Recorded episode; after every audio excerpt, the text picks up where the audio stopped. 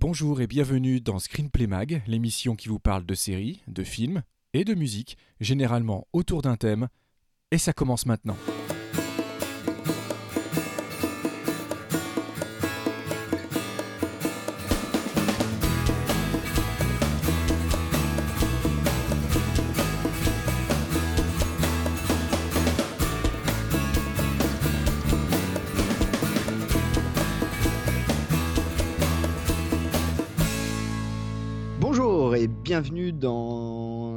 Screenplay Mag épisode 8, euh, troisième partie de notre dossier sur l'Iliade de l'espace avec, je le rappelle, euh, Star Trek Deep Space Nine, Babylon 5 et Stargate Atlantis et surtout euh, le, le- le- le- le co-capitaine de ce vaisseau, Vivien le Jeune. Salut Vivien. Salut Christophe, salut tout le monde, toujours là, toujours content.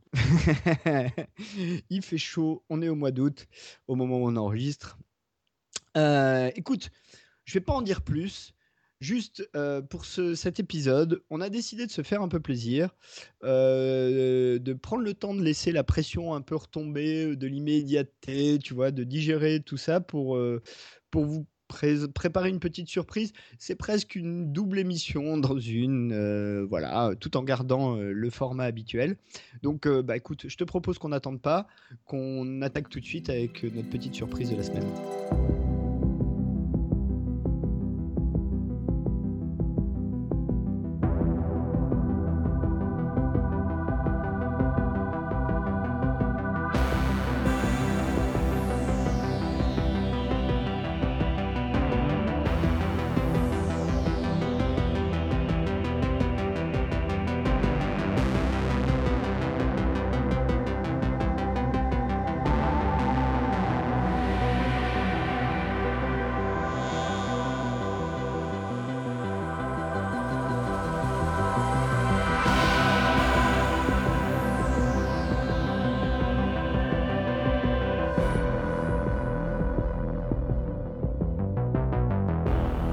Ah, ça fait du bien, hein.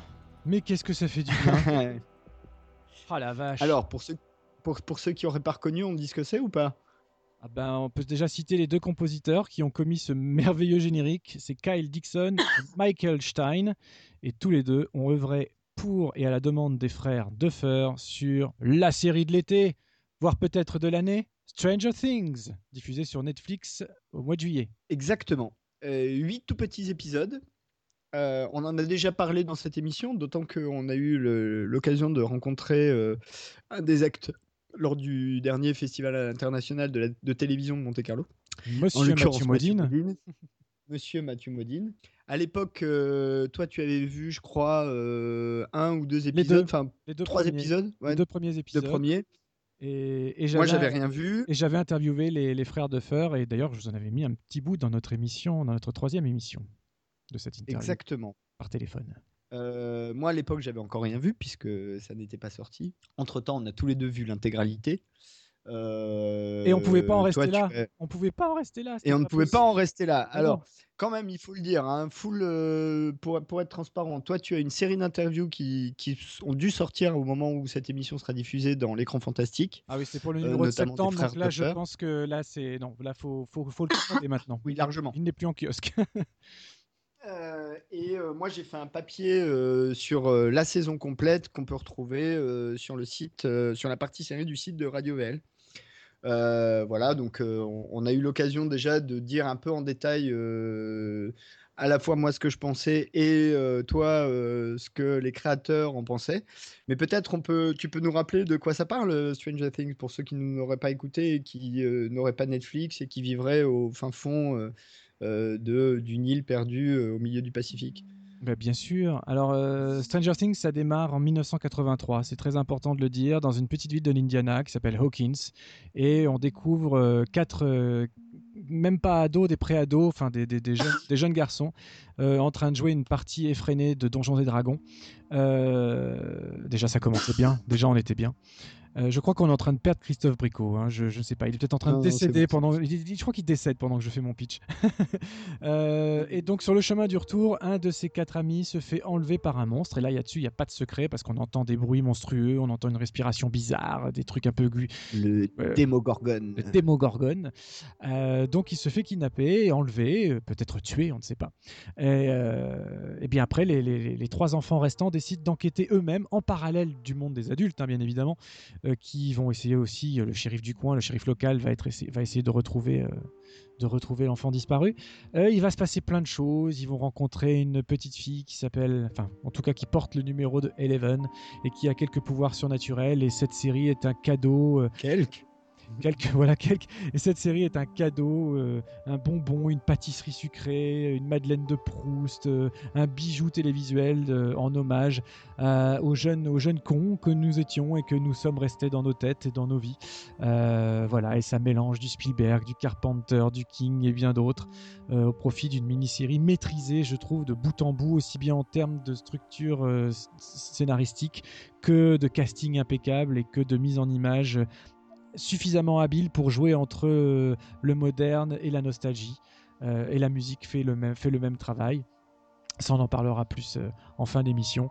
Mais en gros, on s'est délecté cet été de Stranger Things. Il était hors de question que, qu'on ne revienne pas dessus en ayant, après l'avoir vu, bien évidemment. Bon, je, ne vais pas trop en rajouter hein, parce que je partage, je partage l'essentiel de ce que tu viens de dire. je dirais quand même deux petites choses. C'est que, un, même si c'est une série euh, qui capitalise en effet euh, sur un côté un peu euh, nostalgique d'une certaine vision du cinéma et, même de, même pas que du cinéma d'ailleurs de une certaine approche des univers fantastiques dans une narration. Bah, c'est une série qui est dans la sa construction et sa fabrication résolument moderne définitivement moderne euh, pour plein de raisons, mais ne serait-ce que la, qualité de la production, hein, c'est vraiment, il faut le dire, hein, une série qui est, qui est belle à regarder. Enfin, euh, c'est bien joué, c'est bien mis en scène, il y a des beaux décors euh, et, toute la partie un peu fantastique. Il y, a, un univers un peu fantastique qu'on entrevoit sur la fin de la série, qui est franchement, franchement bien flippant comme il faut. moi, qui m'a fait un peu penser à du Silent Hill, tu vois, quelque chose de cet ordre-là. Euh, donc voilà, il faut, quand même dire ça. Euh, après, il y a un débat. Euh, peut-être c'était l'occasion d'en parler sur justement, en gros, qu'est-ce qu'on s'emmerde à ressucer d'une certaine manière, hein, une certaine façon de tourner, une certaine façon de construire des histoires qui a 30 ans. Est-ce que c'est pas antithétique d'une certaine création contemporaine? Ça, c'est, on pourrait dire la question. Euh, et avant de donner ma réponse, je vais peut-être te laisser répondre. Euh, je te donnerai mon, point de vue là-dessus après. Alors, pour répondre, je vais. Euh, d'abord me référer déjà à l'interview qu'on avait fait ensemble de Mathieu Modine au dernier festival de Monte Carlo parce qu'il nous avait quand même fait toute une partie en expliquant qu'il euh, était un peu choqué de voir que les, jeunes réalisateurs, en tout cas que les, réalisateurs contemporains, ne faisaient finalement que se nourrir du passé et de ressortir ce qui avait déjà été fait plutôt que d'expérimenter les choses eux-mêmes. Ils nous avaient fait une longue réponse là-dessus, euh, comme quoi ils n'avaient pas connu la guerre, comme quoi ils n'avaient pas connu plein de choses, etc. Et qu'ils étaient un petit peu trop en demande de savoir comment ça s'est passé avec d'autres réalisateurs, comment ils tournaient tel plan, comment ils faisaient tel type de raccord, etc. Et qu'ils n'étaient peut-être pas du coup dans la, dans la créativité eux-mêmes. Euh, je suis pas d'accord avec lui. Et pourtant, qui je suis pour ne pas être d'accord avec Matthew Modine, qui lui en plus a vécu la série de l'intérieur. Euh, mais pour avoir discuté. Un... Et les années 80. Et les années 80 de l'intérieur. nous aussi, on les a vécues euh, de l'intérieur, les années 80. Mais euh, alors, d'abord, pour répondre et à Matthew Modine et à, tout, et à tous les gens qui ont commencé à faire un espèce de bashing un peu élitiste de la série sur la toile. Euh, sous prétexte que, euh, hormis un hommage aux années 80, cette série ne sert à rien. Euh, bien évidemment, je me, je me, porte en faux totalement. La série est résolument moderne dans son exécution, ça tu l'as très bien dit juste avant, mais en plus, euh, elle ne fait que s'inspirer, que rendre hommage à des tas de choses, mais tout en racontant une histoire qui, pour le coup, est, même si elle s'inspire d'ingrédients spécifiques qu'on a déjà pu voir, l'histoire en elle-même est originale à 100%. Les personnages le sont aussi, l'utilisation musicale l'est aussi, et que même si c'est vrai qu'on avait pu voir ce genre de choses à l'époque, dans les années 80, sur le grand écran, jamais, au grand jamais, on ne l'a vu à la télévision, ni en 80, ni en 90, ni en 2000, ni en 2010, et ainsi de suite. C'est du jamais vu à la télévision. ce type d'histoire racontée de cette façon-là. Euh, également, le, pour pas pas tout vous dévoiler, mais l'origine du monstre, l'origine de son monde, etc. C'est aussi quelque chose qu'on n'a pas l'habitude de voir. Euh, ça aurait été facile hein, de basculer dans une histoire d'extraterrestre comme tous les, quasiment tous les films de ce type de l'époque des années 80 le faisaient. Là, ce n'est pas ça. L'explication, elle est, la vérité est ailleurs, j'ai envie de dire. Et j'adore, euh, j'adore ce principe qui renvoie.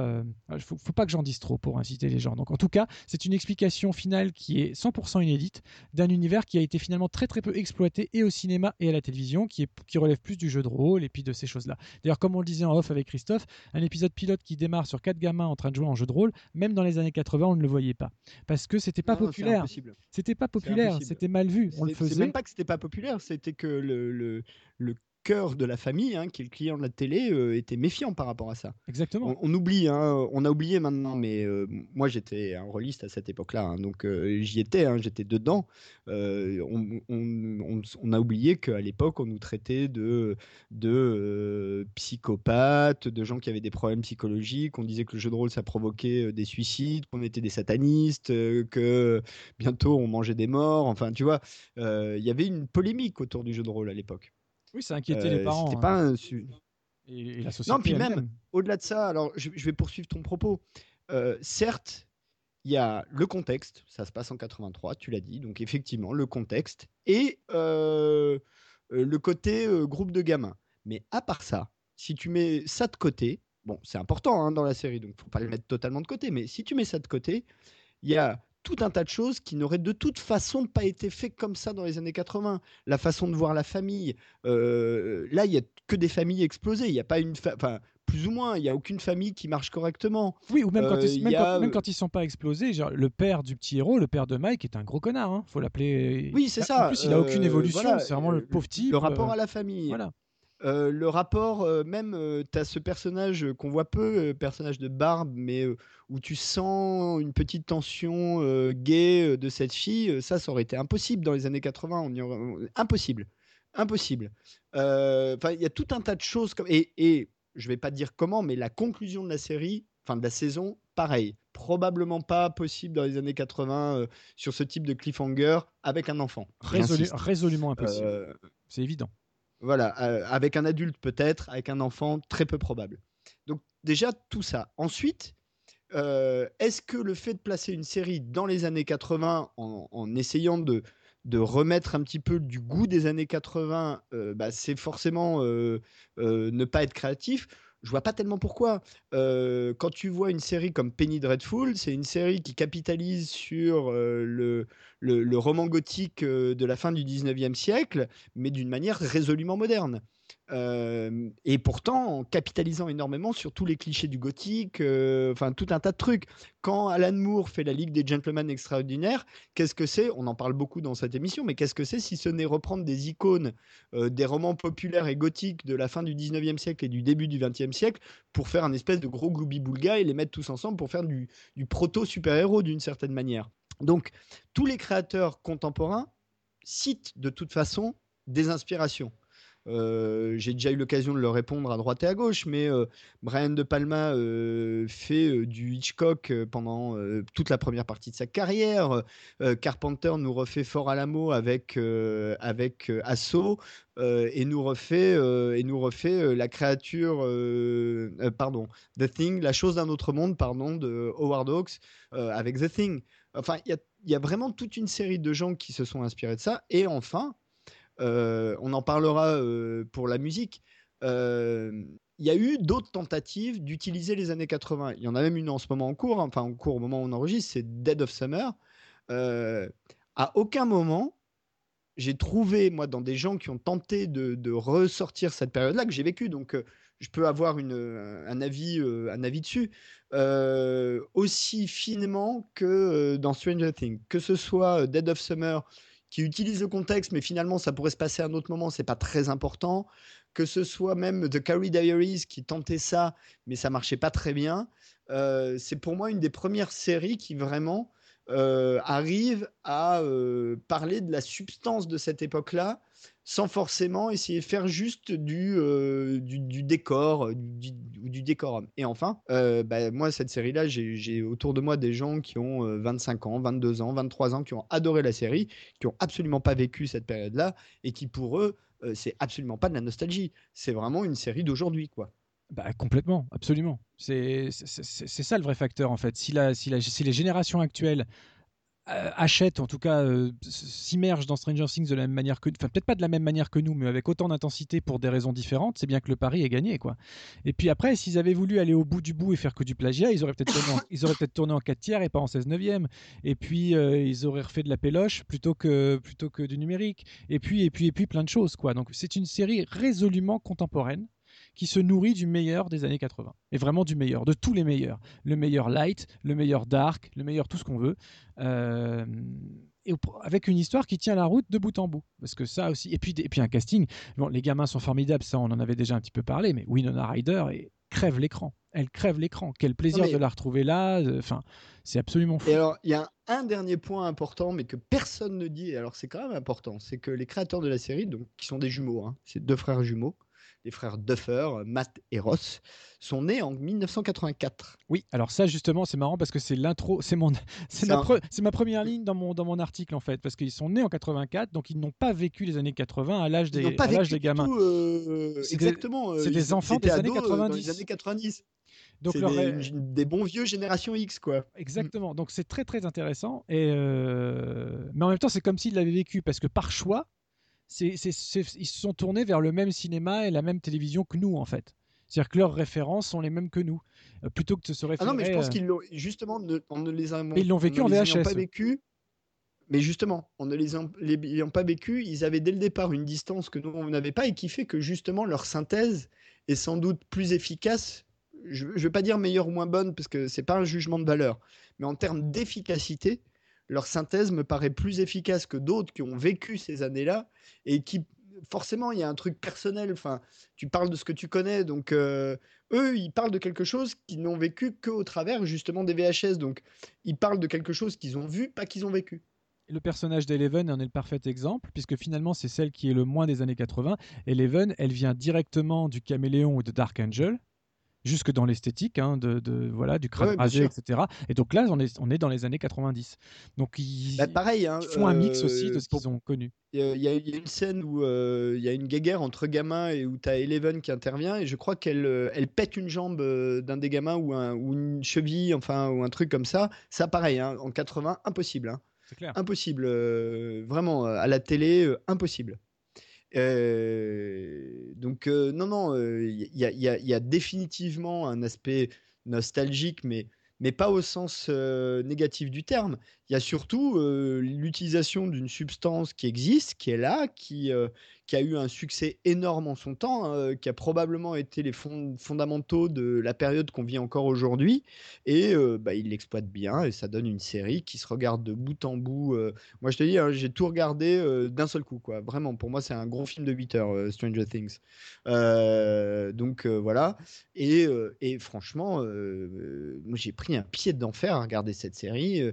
et pas le pied pantoufle, c'est-à-dire pas le pied où tu te sens confortable. Il y a des trucs ou franchement euh, des trucs où euh, pas, gênant parce que c'est pas le terme mais des trucs qui t'interpellent euh, le personnage de Winona Ryder qui commence à péter un plomb à un moment donné. Tu te demandes si elle va sombrer dans la, folie la plus totale. Et, j'aime bien l'actrice. En plus je trouve qu'elle le fait assez bien qui fume comme un pompier. Enfin donc bon tout ça fait que Stranger Things et on va peut-être conclure enfin je te laisserai le mot de la conclusion mais tout ça fait que euh, Stranger Things est définitivement une bonne série. Je crois qu'à ce jour, de toute façon, euh, Netflix dit, parce qu'encore une fois, on n'a pas les infos euh, objectives, mais dit que c'est son plus grand succès à ce jour, enfin à, à temps donné. et moi, ça m'étonne pas du tout, quoi. Ça m'étonne vraiment pas du tout. Non, absolument pas. Et d'ailleurs, alors il n'était pas question au moment où ils ont conçu et pitché et vendu la série de faire une saison 2. Ils l'ont vraiment conçu comme une mini-série. Ouais, là, il en est question. D'ailleurs, ça se sent. euh, Il y, a- il y a juste ce qu'il faut d'ouverture, mais en même temps, c'est pas frustrant quand on arrive au bout des 8 épisodes. On a une vraie fin. On pourrait se contenter de ça. Maintenant, depuis, ils ont annoncé que saison 2 il y aurait. Forcément, vu le succès, tout ce que j'espère, c'est que ils vont maintenir le cap, ils vont maintenir le rythme et la qualité et, euh, continuer ce voyage-là en 1983. Ils sont peut-être en 1984 parce qu'il faut oublier que les, faut pas oublier que les, les jeunes acteurs vont, grandir aussi. Euh, voilà. Mais un- en fait, ça faisait longtemps que j'avais pas eu une telle émulsion, une telle implication envers une nouvelle série. euh, que j'ai vécu comme si j'avais 12-13 ans en fait. J'étais vraiment, je suis fan. Concrètement, je suis fan. Je me suis commandé un t-shirt, euh, j'ai acheté les albums. ça, on va en parler dans la partie zik. Mais voilà, je, fan comme au bon vieux temps. Je... ouais. Je crois que c'est une des premières fois d'ailleurs où Netflix sort une BO de série. hein. Non, en fait, non, non, non, non, ils les sortent tous en fait. Il y a, il y a déjà deux, Ah ouais? deux- ouais, il y a déjà deux albums pour Daredevil. Il y a déjà l'album de, de Jessica Jones. La seule chose qui change, c'est que là, Marco vont- Polo. Euh, Marco Polo, je saurais pas te répondre. En revanche, euh, ils vont sortir en dur, c'est-à-dire qu'ils sont sortis, euh, ils sont sortis d'abord en numérique courant Bon, bah, août et ils sortent en de hein. septembre. Donc euh, voilà. Et après, bon, faut être honnête, ils sont pas cons. Je suis à peu près sûr qu'on va trouver un 33 tours en vinyle. Mais oui, mais d'ailleurs, ce qui est marrant, c'est que sur les réseaux sociaux, et on va conclure là-dessus pour cette partie-là, euh, les gens se sont tout de suite beaucoup amusés à faire semblant d'avoir la série en VHS. Je sais pas si tu as vu passer ces, ces photos-là. Oui, oui, oui, Euh, voilà, Et donc ils reprennent l'affiche et ils, ils en font des vieilles VHS. Il y a même un, un générateur, un générateur de du, part, voilà, du générique. euh. de la typo du générique, donc tu peux écrire ce que tu veux et puis ça se réécrit. J'en ai, même fait le- un screenplay mag que j'ai mis en sur Oui, j'ai vu, j'ai vu. Donc voilà. Donc bon. J'ai vu. Bref, on a adoré Stranger Bon. Things et on en reparle en fin d'émission pour la partie Zig, bien évidemment. Et nous, on dé- et nous, voilà, on, on défend la série, on la défendra euh, bec et ongle, euh, et voilà. Bref, passons euh, à notre troisième partie euh, de notre Iliade de l'espace. Ça va être dur là.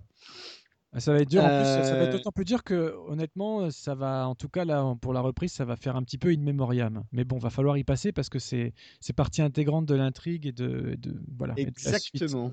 Bah écoute, euh, on n'attend pas, on y va. Bingo, euh, Iliade de l'espace, troisième partie, Babylon 5, Deep Space Nine et Atlantis. Je dis même plus les Stargate et les Star Trek, comme ça, ça m'évitera de me planter. Euh, c'est parti. Maintenant, tout de suite, on y va. Énergie, euh, monsieur le jeune. Beam me up, Scully.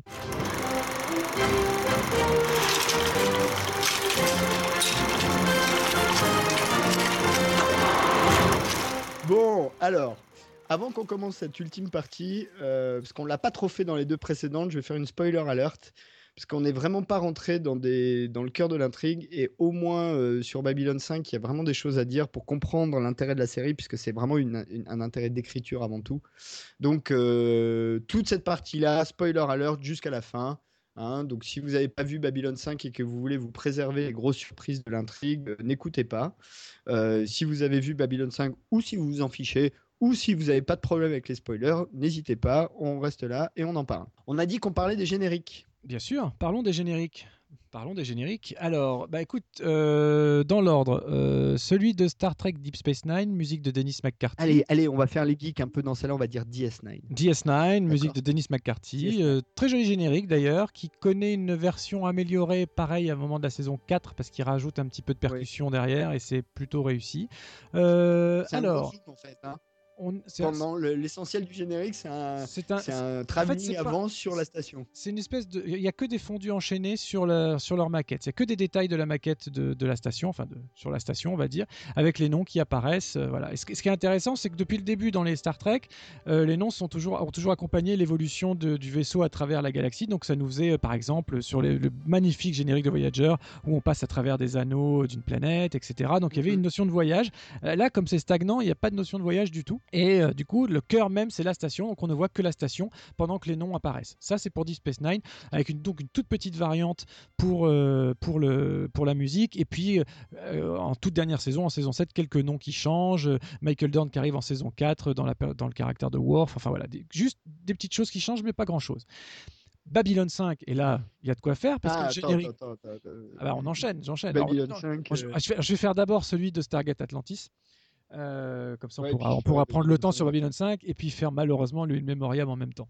Euh, parce que Babylon 5 a été sacrément et sévèrement touché par les disparitions au fil des années. Oh oui. Euh, Stargate Atlantis, on est dans les toutes dernières séries à avoir encore ce type de générique où on a des images de la station défendues, tout ça euh, mélangé avec des images des acteurs prises sur des séquences, sur différentes séquences de la série. Ça ne se fait quelque chose qui ne se fait plus du tout aujourd'hui, qui se faisait encore principalement un des peu à l'époque. Voilà. Euh, et où, on a, où le nom de l'acteur apparaît au moment où on le voit à l'image, etc. C'est quelque chose qui ne se fait plus. Moi, j'aimais bien ça quand on était, quand on était plus jeune. Euh, voilà, c'est vrai que c'est ça fait complètement désuet aujourd'hui. Mais voilà, donc c'est très belle musique de Joël Goldsmith. Le concept même du générique est quasiment désuet. Alors plus vraiment parce qu'au contraire il est revenu, il ça revient, ça revient. C'est vrai, à la mode, mais sous forme plutôt maintenant faut qu'il soit, faut qu'il raconte quelque chose, faut qu'il soit un peu artistique, faut qu'il soit décalé, faut qu'il soit identifiable. Trois secondes un logo, un petit son, et puis on passe directement à la série. Voilà. Ou alors c'est des longs génériques à la Leftovers, euh, à la euh, True Detective. Enfin voilà, on essaye de proposer quelque chose d'un petit peu stylisé, American Horror Story, ce genre de choses. Enfin, dans le générique euh, reste, reste important sous toutes ses formes. Quoi. En tout cas, Atlantis a fini d'enterrer cette façon de faire là. c'est une des toutes dernières séries, je crois, à, à arborer voilà, les images de ces comédiens au moment où les noms apparaissent. Mais euh, du coup, le, générique ne change quasiment pas non plus euh, au fil des saisons, euh, à part quelques effets. Le concept reste le même, c'est le contenu qui change un peu. Mais, mais, le concept reste le même, avec une très très belle musique, assez épique de, de, de, Joel Goldsmith, dont on a parlé dans notre précédente émission. Mm. Mais il y a un côté très très épique. Moi, c'est une des choses que je retiens de la série, une des choses qui m'a fait rentrer dans la série, c'est ce générique super épique. Tu as des images dans l'espace, tu as des trucs. Enfin, c'est pas comme euh, SG1 où en gros, euh, as, euh, bah, là pour le coup, tu as, très peu de stock shots. Hein. c'est principalement des détails sur un visage, une statue en forme de visage, avec cette musique un peu arabisante, voilà qui à l'époque évoquait le film de Roland Emmerich. Hein, ils reprennent le thème, voilà, le thème de David Arnold. Exactement. Euh, mais après, euh, effectivement, Atlantis et Universe pour rester dans, dans, Stargate, euh, là carrément c'est juste un splash screen, Stargate Universe, et hop là on passe à la suite. Oui, juste un détail sur ce générique d'Atlantis, il a été composé à l'image et ça se sent vraiment dans la composition, où chacune des volets accompagne par exemple l'immersion de la station, etc. Donc le moment où elle émerge de l'eau, ça accompagne voilà une envolée supplémentaire. Enfin, c'est vraiment rythmé à l'image, donc ça a été composé pour avec beaucoup de percussions, avec beaucoup de percussions, ce qui explique qu'après en fait même si les contenu euh, diffère et, évolue en fonction des acteurs qui partent, qui reviennent, qui s'en vont, etc. Ils ont respecté le tempo de Joel Goldsmith. Toujours, dans, le, dans les nouveaux montages des saisons. Galactica avait un peu un générique un peu comme ça hein, aussi. Hein. Aussi, ouais. De, rappelons-le, Beer McCreary, euh, toute la musique de Galactica d'ailleurs, on en avait déjà parlé dans, notre émission Odyssée de l'espace d'ailleurs. Euh, Babylon 5, alors ah, Babylon, 5, faut, voilà, faut rappeler quand même le. Je vais juste donner le contexte, comme ça après tu peux te lâcher. Donc, Babylon 5, 5 saisons, cinq années. Ça, tu l'as très bien expliqué au moment de notre première émission sur le thème. Euh, et le générique change à chaque fois parce que il, met, il remplace la série, la saison qu'on va voir dans son contexte euh, historique, de, vraiment de, lié à l'histoire. En plus, ce qui est génial, c'est qu'il anticipe, il part du constat de la fin d'année qui fait qu'en fait la, saison va nous. C'est comme si après les épisodes nous dévoilaient ce que le générique nous. le postulat que le générique nous donne dès le départ. Euh, qu'il est prononcé au début par euh, un, un, personnage différent à chaque fois et euh, chaque fois. Mais même en, et en, même en ultime, même plusieurs. plusieurs acteurs en même temps. Donc il y a une évolution. Voire plus du tout dans la cinquième saison. Voire plus du coup dans la cinquième saison. Donc voilà, ça change tous les ans. Le discours, le comédien qui parle ou les comédiens qui parlent. Et euh, c'est une idée brillante qui montre à quel point Straczynski était vraiment maître de son œuvre. Il avait pensé à l'avance, etc. Et donc c'est aussi une manière pour moi de dire au public regardez, je fais. Pour ceux qui n'iraient pas lire les interviews, les bouquins, les making-of et tout, c'est une manière de s'adresser directement aux gens et de leur dire regardez, je sais exactement ce que je fais. Je, parle du postulat final pour vous raconter comment l'histoire s'est déroulée. Et ça, c'est absolument génial. Et ça marche tous les ans. Hein. Bah alors, sachant, Ouais, ouais, bah alors, sachant qu'il faut rappeler que Babylon 5, et avant de parler des génériques, il faut rappeler juste un point de l'écriture, ça a été conçu, on l'a dit, d'un coup en cinq saisons, mais aussi en cinq chapitres, qui ont des noms, hein, qui sont titrés en plus, hein, c'est pas euh, aléatoire, hein, tu as euh, chapitre 1, euh, signes et présages, chapitre 2, la venue des ombres, chapitre 3, point de non-retour, chapitre 4, ni reddition, ni retraite, et chapitre 5, la route de feu, enfin, The Wheel of Fire. Et en termes de construction dramatique, et ça aussi c'est Straczynski qui le dit lui-même, c'est conçu comme introduction, montée de la, montée de tension, climax, enfin, climax, euh, dénouement et, et conséquences. et du coup, chaque générique est vraiment conçu comme ça. Donc, tu as première année c'est la voix de Michael O'Hare qui donne le contexte et on a un générique qui est plutôt neutre en termes de contenu où on voit la station, on voit les gens qui passent, on se dit que c'est un truc peut-être commercial, peut-être on sait pas trop. Saison 2, bah, du coup, changement de capitaine, c'est Bruce Boxleitner qui prend le rôle. C'est lui qu'on entend. le texte change assez peu, mais un petit peu. et avec un côté un petit peu plus militaire, mais globalement, on reste là-dessus. Saison 3, on entend la voix de Claudia Christian. Et alors là, ce qui est intéressant, c'est que ça commence le, le, alors chaque fois, ça commence par euh, euh, Babylone 5 et, euh, était notre dernier meilleur espoir de paix. une station de 5 km de long, etc. Ça, c'est les deux premiers. Dans le troisième, c'est Claudia Christian qui dit Babylone 5 était notre dernier espoir de paix, il a échoué. Et elle continue après à l'année euh, de la guerre des ombres, blablabla. Bla, bla, bla, euh, chapitre 4, alors là, c'est des bouts de voix où on entend tous les axes de tous les personnages, finalement. Euh, et c'était c'était l'année du feu, l'année de la joie, l'année de machin. Et à chaque fois, le mot qui est prononcé par le personnage qui est prononcé va correspondre à l'intrigue que le personnage va rencontrer dans cette saison-là. Et enfin, la saison 5, c'est saison bilan.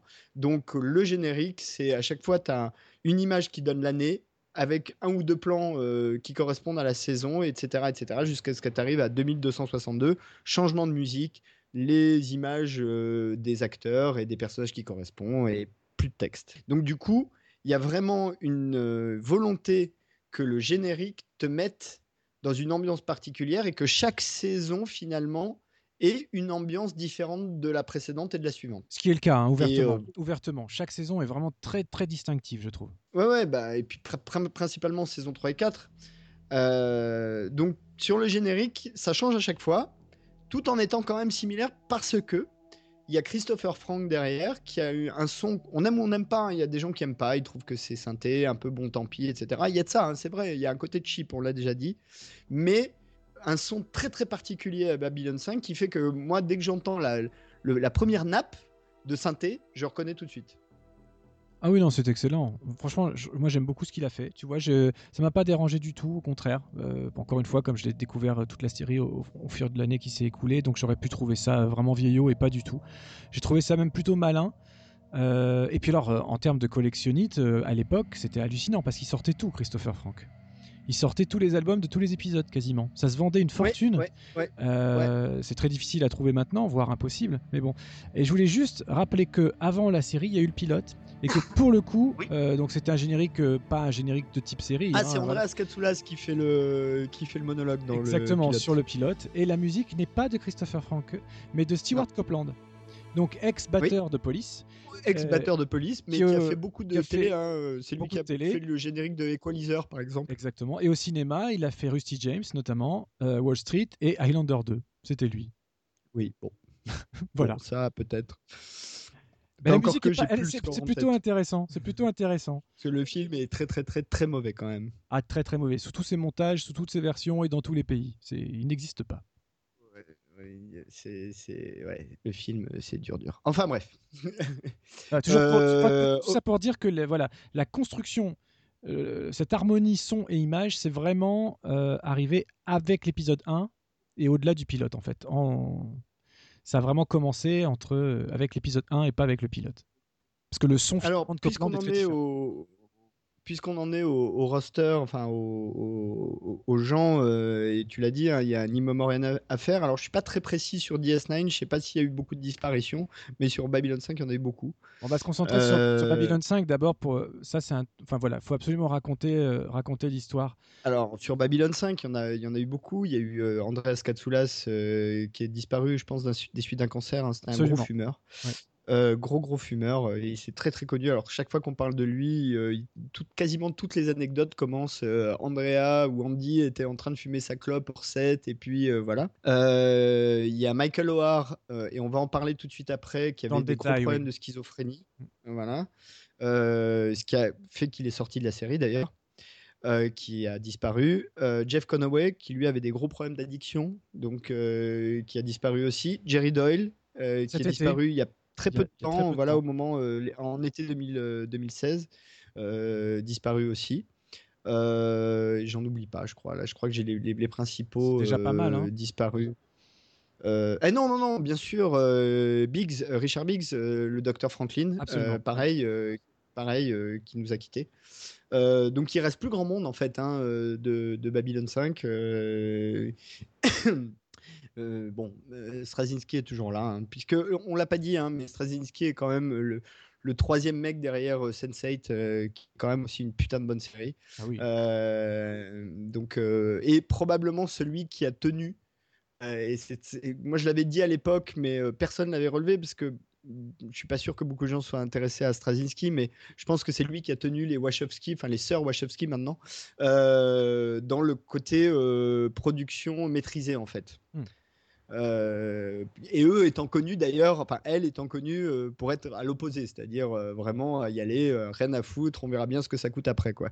et Sense8 est quand même une série ambitieuse puisqu'elle est quand même tournée dans huit pays différents sur trois ou quatre continents. Enfin, il y a quand même, il y a quand même de, l'ambition. Donc voilà, Babylon 5, beaucoup de disparus. T'en vois d'autres dans DS9 et Atlantis? Écoute, In Memoriam? bah, Écoute là comme ça, je vois, je vois pas. Comme ça, je vois pas. J'ai pas, hein. l'impression qu'il y ait de. Non, non, ils sont, ils sont, ils sont toujours là. Non, Babylon. D'autant que dans Babylon 5, quand même, on l'a pas dit, mais tu as Bill Mummy qui a un, qui a un rôle important. Hein, puisque oui, qui fait le Nir. Le rôle de Lénir. Mm. Et, et, Bill Mummy, c'était le petit gamin dans perdu dans l'espace. Oui. Euh, et alors, ce qu'on ne sait pas, c'est que ce que tout le monde sait, c'est que Star Trek euh, a débuté sur NBC. Mais ce qu'on ne sait pas, c'est que Star Trek aurait dû euh, être sur CBS, mais que CBS n'a pas pris Star Trek pour préférer Perdu dans l'espace. Oui, si, si. Tout à fait. Ce qui est assez amusant. Euh, ok, maintenant peut-être on peut faire euh, la, conclusion un, peu des trois séries. Alors, pardon. Attends, alors attends. non, je, voulais, je voulais, vraiment raconter l'histoire, juste pour finir. Il faut vraiment parler de Michael O'Hare. Euh, et raconter ah cette, belle, histoire, cette belle histoire qui, qui l'unit à Straczynski. Donc Michael O'Hare est décédé, finalement décédé euh, il n'y a pas si longtemps que ça, hein, bien, après, bien après la fin de la série. Donc, donc il avait des problèmes de schizophrénie, ça tu l'as dit, ce qui rendait le tournage de plus en plus compliqué parce qu'il avait vraiment des, des, des, étapes hallucinatoires pendant le tournage, etc. qui, qui, rend, qui rendaient, enfin il pouvait juste plus jouer en fait, ce qui explique qu'on ne le voit que quelques épisodes dans les saisons 2 et 3. En même temps, l'arc que lui a construit Straczynski est, est absolument euh, passionnant et magnifique et prenant et tout ce qu'on veut. On va le dire, hein, on va le dire, on a dit qu'on spoilait. Hein, euh, on va le dire, on va dire de, quoi il s'agit. Euh. Fini l'histoire, mais je dirai après l'arc autour de Sinclair. Donc en fait, ne pouvant plus jouer, il est, il est vite apparu évident à Straczynski et à Michael O'Hare qu'il allait falloir s'arrêter et, changer, et changer leur plan. en revanche, Michael O'Hare ne voulant pas alimenter les tabloïds, a fait, euh, enfin, ils se sont promis mutuellement en fait de ne pas dévoiler le pourquoi du comment. Alors c'est à la fois beau et tragique parce que longtemps les fans ont demandé ce qui se passait, pourquoi tout, pourquoi ce commandant de toute la saison 1 avait été remplacé comme ça. Enfin, les spéculations ça va bon train. Les gens pensent qu'il y a eu, euh, ça pouvait même aller jusqu'à, euh, ouais, il a, il a demandé des sous, il les a pas eu, il est parti. Enfin bref, non. En fait, pour la petite histoire, ça a jamais été divulgué avant la mort de Michael O'Hare parce que ils ont eu une conversation très sérieuse les deux forcément. Et Michael O'Hare a dit, a confié voilà, qu'il était malade, qu'il allait mourir, enfin qu'il n'arrivait plus à jouer, etc. Et Straczynski lui a répondu, je cite, J'emporterai ton secret dans la tombe. Ce à quoi Michael O'Hare lui a répondu, Non, non, contente-toi de le garder jusqu'à ma tombe à moi. C'est-à-dire qu'ils avaient un accord entre eux, tacite, comme quoi, jusqu'au décès de Michael O'Hare, il ne, dévoilerait jamais le pourquoi euh, le commandant Sinclair avait disparu de la série mais que d'un commun accord, à partir du moment où il ne serait plus sur cette terre, il n'aurait plus à répondre de tout ça, parce que c'est vrai qu'on lui serait tombé dessus, il aurait été défini par la maladie, il aurait croulé sous les demandes d'interviews, d'explications, machin et tout. Et c'est arrivé, euh, ce, problème-là est arrivé à un autre acteur de. Donc en, tout, en, tout cas, en tout cas, sur ce cas-là, euh, Straczynski a joué le jeu jusqu'au bout, il a attendu enfin attendu façon de parler, ce n'est qu'une fois que Michael O'Hare a disparu qu'il a enfin dévoilé à sa demande et d'un commun accord le pourquoi du comment. Et je trouve que cette histoire est très belle et que ça montre une belle connivence entre un créateur et son acteur principal. Et je trouve ça vraiment hyper touchant. Donc j'avais déjà avant, je connaissais l'histoire avant même de regarder la série. Et du coup, quand j'ai découvert la série, j'avais ça en tête, ce qui m'a rendu le personnage et l'acteur d'autant plus attachant en fait. Voilà. Ouais, ouais. Alors, c'est même pire que ça, puisque quand O'Hare est sorti de de Babylon 5, ça c'est Straczynski qui le raconte. Au départ, le, Straczynski lui a dit écoute, prends le temps qu'il te faut pour te soigner et reviens. Mm. Et c'est Michael O'Hare qui a dit non, là, je suis à un point où je ne reviendrai pas. Quoi. Enfin, à l'échelle de la série, je ne reviendrai pas. et il est revenu puisque en fait, donc euh, dans l'histoire de Babylon 5, et je vais raconter l'arc parce que c'est quand même important et ça dit quand même un petit peu l'hommage. Dans l'histoire de Babylon 5, en fait, euh, tout commence il y a des milliers d'années, mais il y a un, point important de l'histoire qui commence mille ans avant donc euh, les, événements de Babylon 5, dans lequel alors il y a un grand conflit galactique qui est en fait un conflit entre l'ordre et le chaos le cœur du truc. Et justement, c'est ce qui permettait de sortir du côté bien mal. C'est que tu as d'un côté les Vorlons qui sont qu'on considère un peu comme les gentils au départ, mais en fait qui sont des fanatiques de l'ordre, donc jusqu'à en devenir des dictateurs d'une certaine manière. Et les ombres qui, eux, sont des défenseurs du, chaos, donc qui génèrent des conflits, etc. Mais dans l'idée évolutionniste qu'on subit d'ailleurs de la survie du mieux adapté d'une certaine manière. Et mille ans avant, euh, il y a une légende chez les Minbari qui sont euh, le peuple un peu sage de cet univers-là, euh, qui dit qu'il y a un Minbari qui n'était pas Minbari, qui a débarqué dans l'univers, qui a aidé à gagner la guerre des ombres et qui a créé les fondements de tout ce qui est la société Minbari moderne. Et ce personnage s'appelle Valen. dans la première saison de Babylon 5, il y a un épisode qui s'appelle Babylone au carré, euh, dans lequel euh, Sinclair et Garibaldi, donc le capitaine et le agent de la sécurité, retrouvent la station Babylone 4, qui est dans une distorsion temporelle. Pof, épisode se termine, c'est un one-shot, ils reviennent, on continue la série. Deux ans plus tard, dans la saison 3, il y a un double épisode qui s'appelle Une guerre sans fin, dans laquelle tu as tous ces gens-là qui reviennent, enfin tous les acteurs du moment qui reviennent sur Babylon 4, et où en fait on comprend que Babylon 4 est destiné à revenir mille ans avant, que c'est grâce à Babylon 4 qu'ils vont gagner la première guerre contre les ombres, et qu'en fait euh, et sachant que dans l'intervalle, on a vu Délène se transformer de Minbari à mi-humaine, mi-Minbari, et Sinclair va rester dans la station, subir la même transformation, mais à l'envers, donc devenir mi-humain, mi-Minbari, et devenir Valen en fait. Euh, donc Sinclair et Valen. Et c'est d'autant plus intéressant que là, et c'est là où on voit la construction, c'est que dès le départ dans la série, on comprend, il y a une guerre dix ans avant le début de la série, qui est la guerre entre les humains et les Minbari, qui s'arrête parce qu'à un moment donné, ils prennent un humain au hasard dans une bataille, dans la dernière bataille, dans l'ultime bataille où la Terre allait être euh, effacée euh, de l'univers. Et c'est Sinclair, cet humain. Et ils le testent et ils s'aperçoivent qu'il a des gènes Minbari en lui.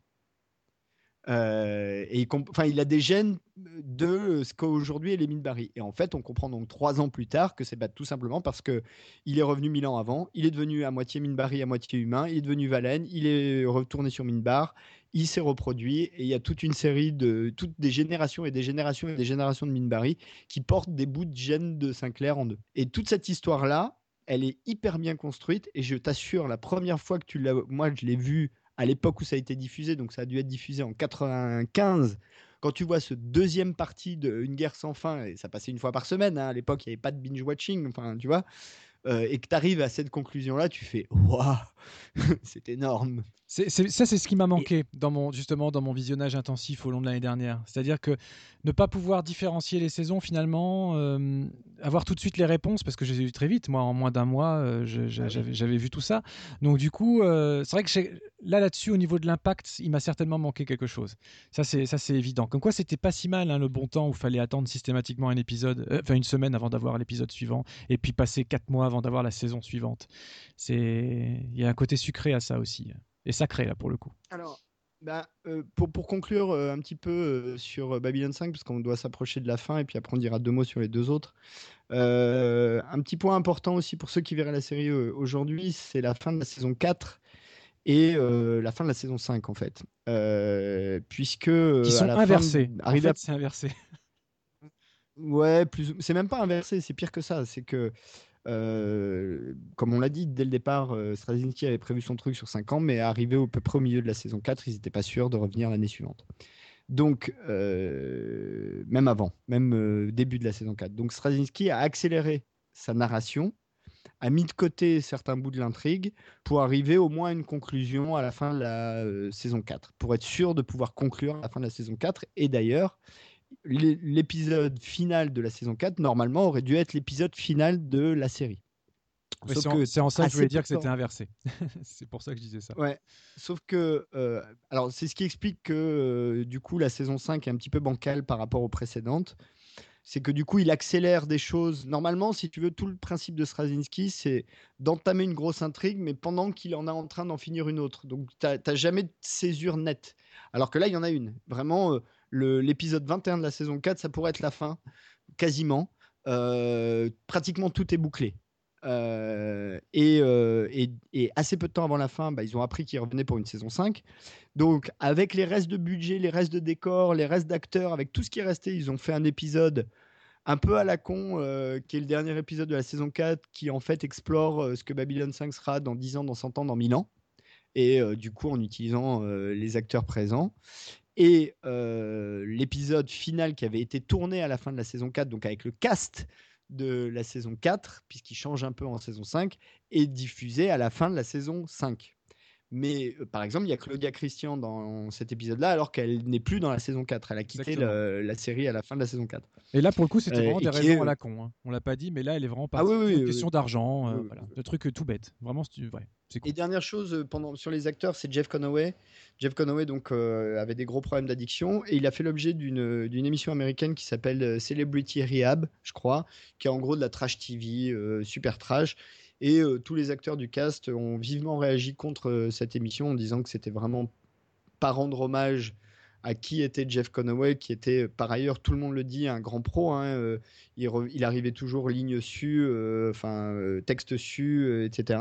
Et Claudia Christian, qui elle-même a eu des gros problèmes d'addiction et on a beaucoup parlé, a fait des bouquins là-dessus, en parle aussi très très bien. Donc ça, on peut le voir. Et dernier point que je voulais dire là-dessus, euh, avant d'en conclure, désolé, je vais très vite, c'est que euh, bah, c'est une série écrite, donc euh, comme d'autres auteurs, les acteurs n'avaient absolument pas le droit d'improviser, c'était terrible, même s'il y a eu quelques accidents. Alors je ne peux pas rentrer dans les détails, on n'a pas le temps, mais c'est vraiment un truc sur lequel Straczynski était dictateur, quoi. Hein. Tel que c'était écrit, ça devait être joué à la ligne et à la virgule près. des choses à rajouter? Bah, écoute, non, euh, juste pour conclure euh, notre dossier, moi ce que je te demanderais bien, c'est si on devait retenir une saison de chacune des trois, ce serait laquelle pour toi? Ah, alors Babylon 5 c'est facile, saison 4. Idem. Ça c'est très facile. Idem, ouais. Saison 4. Euh, j'adore, j'adore vraiment tout ce qui se passe entre Garibaldi et Sinclair autour de la saison 4. J'adore cet arc. Sheridan. Et Sheridan, pardon. pardon. Mais saison 4, en plus, ils ont fait, c'est le moment où ils ont vraiment fait des progrès en termes d'image de synthèse. Donc, tu as des très très beaux, belles séquences de bataille spatiale. Tu as notamment une attaque sur une base Vorlon euh, qui est vraiment très dynamique, très bien foutue. Tu as des grands conflits galactiques. Tu as une, notion politique centrale avec euh, la dictature sur Terre, la résistance, euh, etc. Donc, définitivement saison 4. Deep Space Nine, Deep Space Nine Deep Space Nine, euh, je dirais. La 4.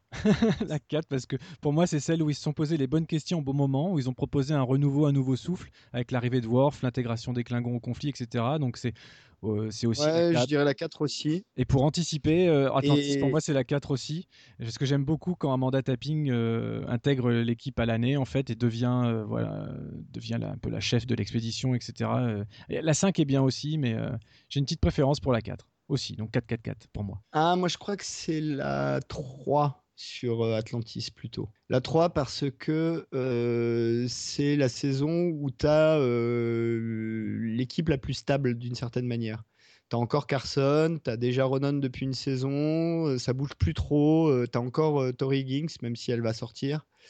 voilà. Mais sur Atlantis, je suis moins euh, je trouve que c'est plus, euh, c'est plus continu euh, du, début à la fin. Il y a moins de, de césures franches et nettes que dans Deep Space Nine où effectivement l'arrivée de Worf et, change beaucoup de choses. Et puis c'est aussi la période du pic du conflit avec le Dominion, hein, je pense à peu près. Exactement. et, et, Babylon 5 où vraiment la, pour moi, la fin de la, la 4, c'est quasiment la fin de la série, puisque la 5, il y a des choses vraiment intéressantes dans la 5, mais malheureusement, ça a été fait avec des bouts d'intrigue et c'était pas prévu comme ça, et ça se sent un peu dans la série. Tu as un nouveau capitaine, tu as. Euh, bon, il y a des trucs intéressants. Les Centauri, c'est intéressant. L'évolution de Jekar, c'est intéressant. L'évolution de, de, de Lita est, est, vraiment bien. Mais malgré tout, euh, es obligé ils sont obligés de reprendre par exemple l'addiction de Garibaldi. Il y a des, choses comme ça. Bon, ça fait beaucoup, quoi. Ça fait beaucoup. Donc, non, non. sur Atlantis, je suis moins je suis moins. Euh, j'ai moins une saison en particulier que j'aime bien. Il y a plus des épisodes que j'aime vraiment bien. Euh, et notamment les épisodes euh, avec frère et sœur McKay, je les trouve tous. Les... Il y en a deux ou trois, ils sont tous très bien, je trouve. et notamment un où tu as deux McKay.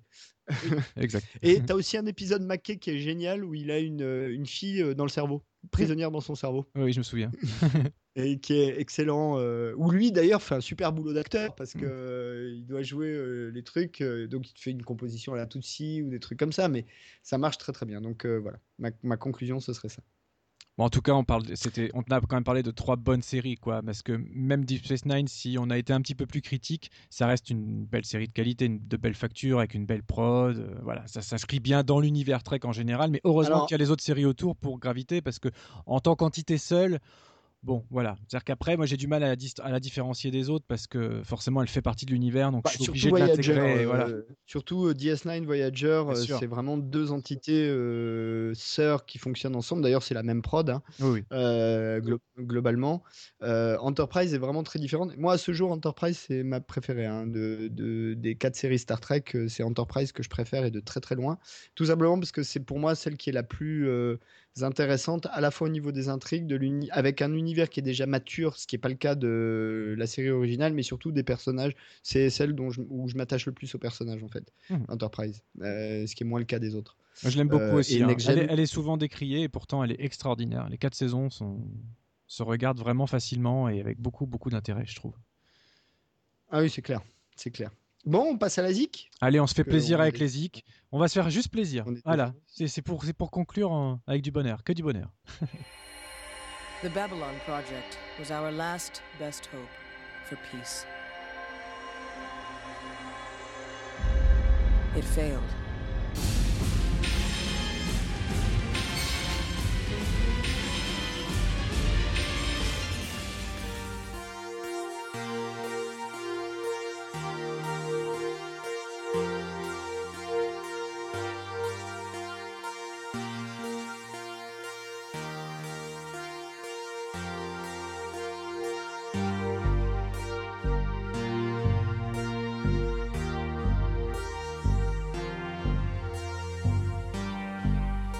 Alors, pour notre euh, conclusion et notre partie de cette semaine, euh, on va revenir à notre hors-sujet, puisqu'on vous a dit, hein, c'est presque un double, avec une question. Euh, la musique de Stranger Things est-elle un hommage ou une vraie création? D'abord, bah, d'abord c'est un vrai petit miracle.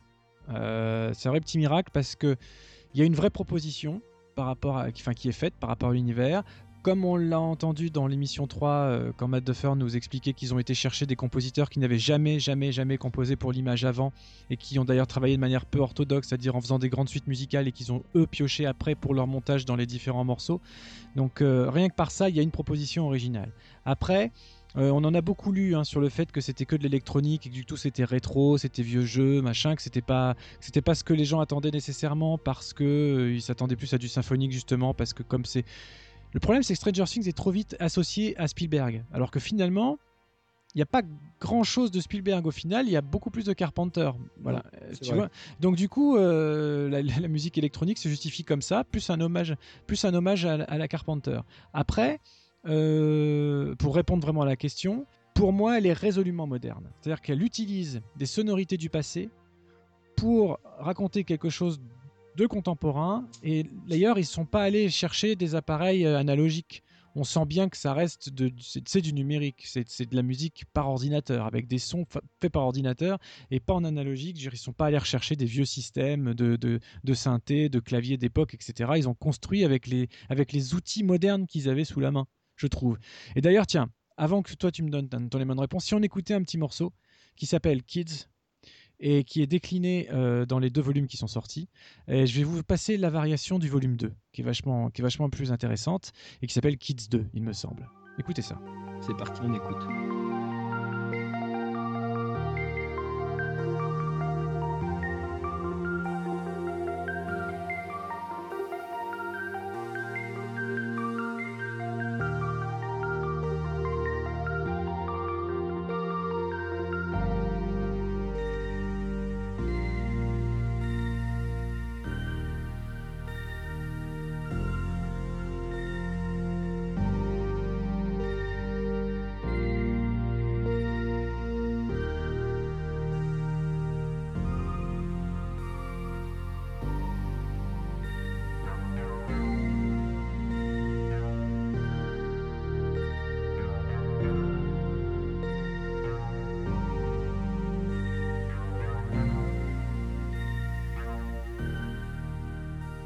Bon alors, c'est à mon tour.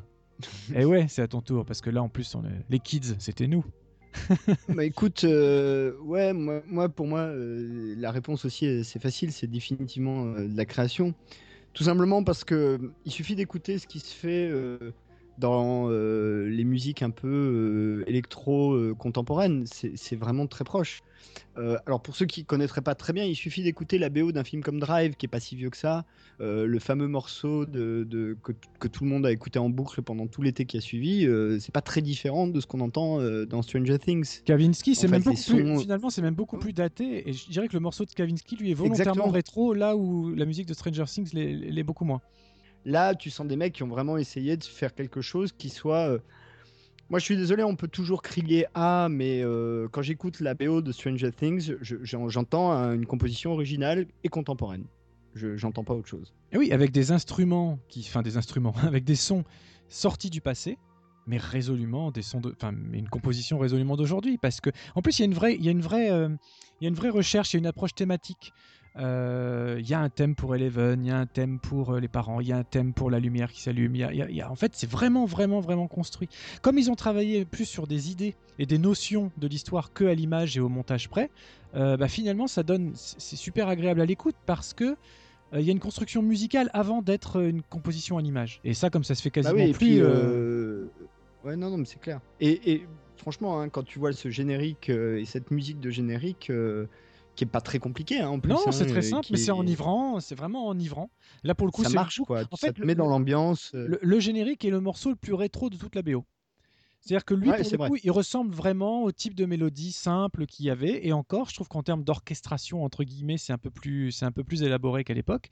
Euh, en revanche, le, le score, c'est-à-dire la musique euh, de fond, quoi, euh, qui passe pendant tout l'épisode, elle est, raconte une histoire. Alors, pas forcément la même tout le En- temps, mais raconte vraiment une histoire avec une Bah, en fait, alors en fait, euh, bah, écoute, euh, c'est, je pense qu'on a posé la mauvaise question.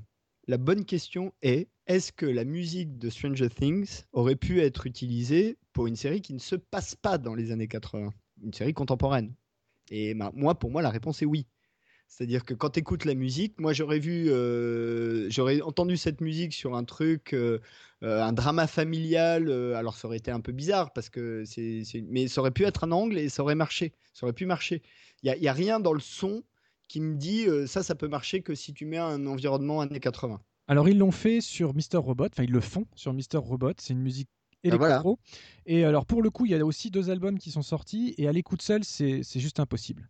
Là pour le coup, c'est trop contemporain, c'est à, la à la limite de la musique expérimentale. Autant ça passe très bien dans les Bah, après, épisodes. la série est un peu expérimentale. Voilà, mais euh, dans, à Enfin- l'image, il y a un accord image-son parfait dans Mister Robot, mais à l'écoute, ça survit pas. Alors que là, Stranger Things, c'est même pas que ça survit. C'est-à-dire que moi, je l'écoute en bagnole, je l'écoute euh, en faisant la vaisselle ou en tondant la pelouse, et ben c'est tout le temps génial. Voilà, je, je m'éclate à fond. Alors bien sûr, on va pas le comparer euh, ces deux jeunes gens avec les Williams, les Horner, les, les grands, les grandes, même l'évangéliste ou les Giorgio Moroder ou autres. Ils n'ont pas encore cette expérience-là du tout. C'est un plaisir différent, c'est un plaisir sucré. C'est un, faut Pas bien d'avoir cité Moroder. voilà, faut pas bouder le plaisir parce que sous prétexte que c'est deux jeunes, que- que c'est fait un peu à l'ancienne, que nani, nan, non, c'est vraiment des, c'est des enfants de cette époque-là, mais de leur temps.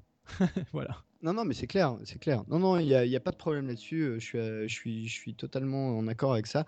Mais écoute, je te propose qu'on conclue parce que là, on va se retrouver euh, vraiment euh, Il est short, temps. short en termes de timing. Il est temps. Euh, alors peut-être ce qu'on peut faire, c'est que plutôt que de mettre le générique, on, mette, on se remette un petit morceau de Stranger Things en conclusion. Absolument. Euh, si tu veux bien. Euh, comme d'habitude, euh, je vais citer nos partenaires que sont les chroniques de cliffhanger.com et Radio VL, euh, et en l'occurrence les personnes de Fred Tepper et Alexandre euh, Le Train. Euh, et, euh, et toi, l'écran fantastique, hein, toujours. mais on l'a déjà dit au toujours. début. hein, Il y a une interview des, des frères Duffer qui est parue au mois de septembre. Voilà. Et puis on se retrouve la prochaine fois pour on sait pas encore quoi. Euh, mais euh, on espère que vous continuerez à nous suivre. En tout cas, euh, encore merci pour votre soutien. Et tu as quelque chose à rajouter, euh, ton honneur? Euh, bonjour chez vous. Je te l'ai piqué, hein, du coup, mais bon. Allez, Bonjour chez vous. c'est pas grave. Bonjour chez vous.